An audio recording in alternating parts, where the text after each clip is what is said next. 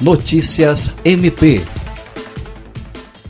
O Ministério Público do Estado do Acre realizou o primeiro webinar Colóquios Virtuais, uma conferência online ao vivo voltada para capacitações de membros e servidores da instituição durante o período de teletrabalho adotado em razão da pandemia do coronavírus. O webinar apresentou a palestra Acordo de Não Persecução Penal proferida pelo promotor de justiça do Ministério Público do Distrito Federal e Territórios, Antônio Henrique Graciano Silkberger. A programação teve transmissão simultânea pelo Zoom e pelo canal do Ministério Público no YouTube, onde contou com mais de 400 visualizações e 100 participantes no plenário virtual. O webinar é uma realização do Centro de Estudos e Aperfeiçoamento Funcional, que está trabalhando numa série de programações e capacitações para esse período. Organizada pela Secretaria-Geral, a próxima transmissão está prevista para o dia 18 de maio.